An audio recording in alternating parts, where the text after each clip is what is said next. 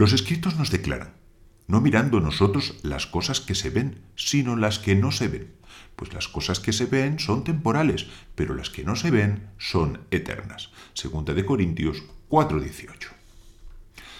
Shalom, queridos Javerim. Mi nombre es Isaac Menaor y me gustaría compartir con ustedes unas reflexiones sobre la Biblia. En la Torá hayamos escrito lo siguiente. Este es el cómputo del tabernáculo, del tabernáculo del testimonio, según la cuenta hecha por orden de Moisés bajo la dirección de Itamar, hijo de Aarón, el sacerdote. Éxodo Shemot 28-21. A lo largo de la sección anterior, la Torá nos ha ido describiendo con detalle la construcción del santuario encabezados por la expresión vayas, le hizo, son enunciados cada uno de sus elementos, y ya se trate de ganchos o zócalos como de la misma arca del pacto, todo es denominado obra santa, Melejet HaKodesh, Éxodo Shemot 38-24.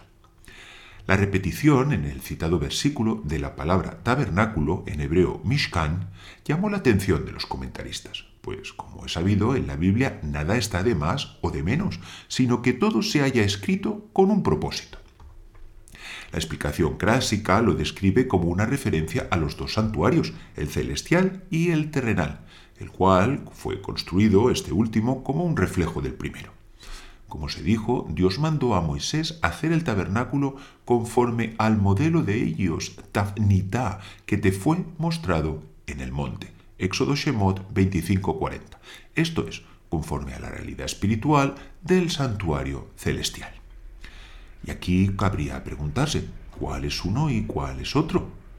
Vemos como el primero es llamado el tabernáculo, Hamishkam. El artículo determinado el, que sería ha en hebreo, vendría a indicarnos con referencia al sustantivo que éste ya es conocido por el hablante, así como por su interlocutor, y esta razón nos lleva a señalarlo como el santuario terrenal, aquel que todo el pueblo podía ver o incluso señalar sin necesidad de que mediara una revelación profética. El segundo, llamado aquí tabernáculo del testimonio, Mishkan Haedut, haría alusión al santuario celestial, del que el primero era sombra y figura. El vocablo Mishkan, tabernáculo, también fue interpretado por los comentaristas con la acepción de mashkon, fianza, garantía, pues ambos términos comparten la misma raíz. En este sentido, las dos veces que el texto menciona la palabra haría alusión a los dos templos de Jerusalén, que habrían sido destruidos a manera de fianza en favor del pueblo de Israel. Esto es, consecuencia de sus pecados, el pueblo merecía ser castigado con gran severidad, pero Dios, al destruir el templo, el primero y después el segundo, se cobraría, por así decirlo, la deuda. La palabra edud, que traducimos como testimonio, la podemos encontrar en la Biblia con dos acepciones estrechamente vinculadas al santuario. Primero en referencia a las tablas de la ley, y sobre esto puede ver Éxodo Shemot 16:34, y también a la Torá en su conjunto, y sobre esto puede consultar Primera de Reyes Melahim 2:3 pues ambos elementos se encontraban dentro del tabernáculo, concretamente en el interior del arca del pacto. Pero Edud, testimonio, también nos retrotrae a otros conceptos de gran significado espiritual. Por ejemplo, en Éxodo Shemot 33.6 leemos lo siguiente. Se despojaron los hijos de Israel de sus adornos et yam desde el monte Joreb. Y aquí nos preguntamos, ¿qué eran estos adornos? En la Biblia, cualquier plural sin determinar alude a su mínima expresión, que es dos. Cuando el pueblo de Israel recibió la Torah frente al monte Sinaí, le fueron otorgadas dos coronas, esto es, dos regalos de carácter espiritual, uno por decir haremos, naase, y otro por decir y escucharemos, benishma, Éxodo Shemot 24.7. Que el pueblo fuese despojado de ellos a consecuencia del episodio del becerro de oro supuso una verdadera tragedia, y no tan solo para dicho colectivo, sino que en cierta medida afectó al resto de la humanidad, pues supuso restringir la presencia divina al entorno concreto del tabernáculo, dejando para los días del fin el cumplimiento de esta otra, porque la tierra será llena del conocimiento de la gloria del Eterno como las aguas cubren la mar. Habacuc, Habacuc 2.14. La palabra edud también puede ser leída como ed, testigo, y una letra tab. Y esta línea nos llevaría a considerar elevadas realidades espirituales en relación con el Mesías, pues Yeshua se definió a sí mismo como el testigo fiel, et haemet, revelación Hitzayon 3.14.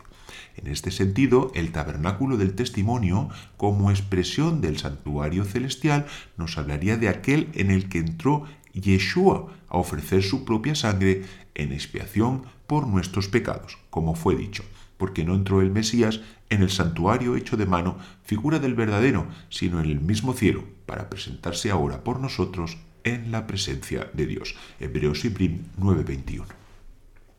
Para nadie es una novedad que cada uno de los elementos que componen el tabernáculo no describe un aspecto espiritual de la obra expiatoria del Mesías.